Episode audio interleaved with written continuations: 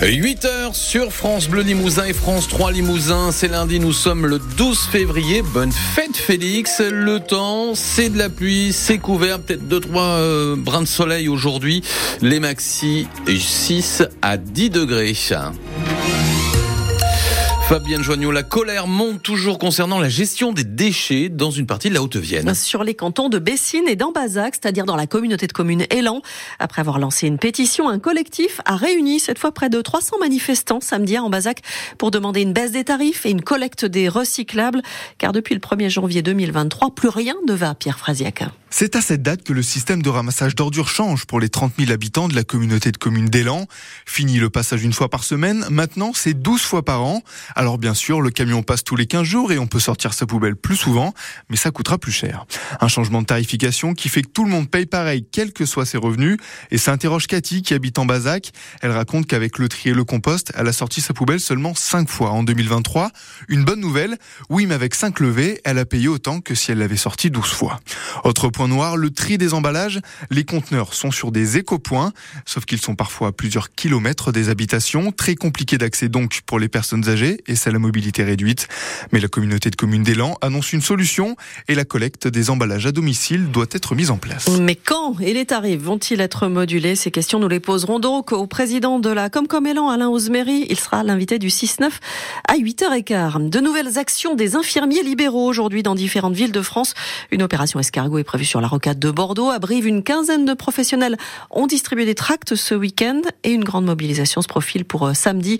Les infirmiers libéraux demandent une revalorisation de leurs tarifs qui n'ont pas bougé depuis 15 ans. Quand on fait une prise de sang, ça nous rapporte 3 euros, résume le représentant de leur syndicat dans la région. Le président de la FNSEA met la pression au gouvernement à 12 jours de l'ouverture du salon de l'agriculture. Il envisage une reprise des actions si des efforts concrets ne sont pas réalisés d'ici là. Arnaud Rousseau doit être reçu demain par Gabriel Attal. Mayotte, les barrages seront levés dans les 48 heures. Depuis trois semaines, c'est des collectifs citoyens bloquaient les routes pour protester contre l'insécurité et l'immigration incontrôlée en provenance des Comores. Mais ils s'engagent à arrêter après l'annonce de Gérald Darmanin de mettre fin au droit du sol sur l'île. Pour dire les choses simplement, un enfant né de parents étrangers à Mayotte ne deviendra plus français. Une décision radicale de l'aveu même du ministre de l'Intérieur et qui fait beaucoup réagir sur tout l'échiquier politique, Cyril Ardo. Cette mesure, qui devra faire l'objet d'une réforme constitutionnelle, indigne la gauche. Il n'y a pas de république à géométrie variable, s'étrangle l'eurodéputé écologiste Marie Toussaint, quand l'insoumis Eric Coquerel dénonce un droit détricoté qui met en danger des principes républicains.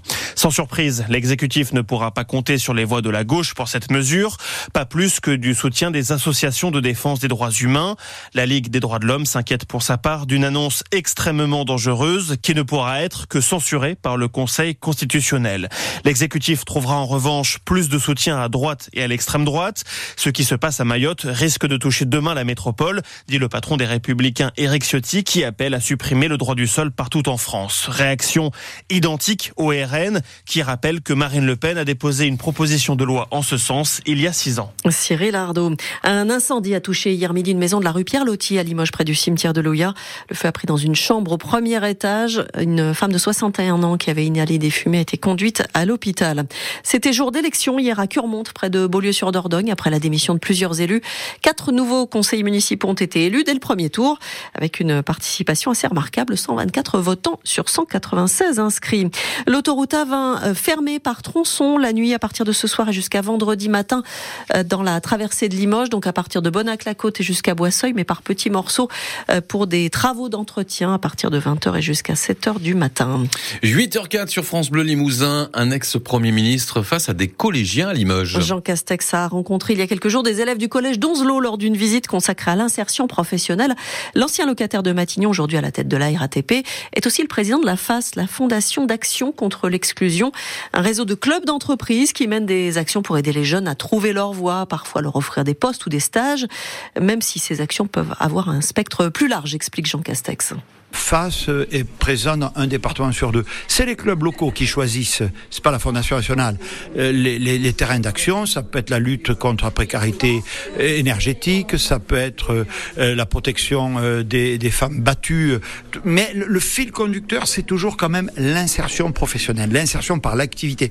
Parce qu'on croit que ceux qui ont un accident de la vie, ceux qui sont, comme on dit, éloignés de l'emploi, ceux qui habitent euh, dans des quartiers euh, difficiles, il faut leur donner une nouvelle chance et que pratiquer une activité, euh, exercer un métier, c'est très valorisant et c'est aussi une façon de retrouver euh, de la dignité et une place dans la société. Tout le monde a droit d'avoir une place dans la société. Propos recueillis par Estelle Romer.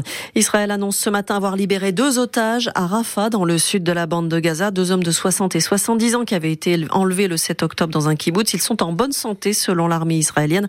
L'opération a fait une centaine de morts d'après le Hamas. Il était le grand favori pour le titre olympique aux Jeux de Paris. Le marathonien Kelvin Kiptum est mort hier à seulement 24 ans dans un accident de la route dans sa région natale de la vallée du Rift, lieu de prédilection des coureurs de fond Inconnu il y a encore deux ans, le jeune homme avait remporté ses trois premières courses et pulvérisé le record du monde en octobre dernier en 2 heures et 35 secondes seulement. Une victoire importante pour l'USA Limoges hier. Les rugbymen Limoges se sont imposés 37-34 sur la pelouse de Cognac, concurrent direct pour le maintien en National 2. Prochain match dimanche à Saint-Jean-de-Luz. Le Limoges handball lui a été tenu en échec par Toulouse. 29 partout, alors que les Limougeaux menaient dans ce match. Ils remontent quand même d'une place, cinquième de Star League, avant d'attaquer la phase retour.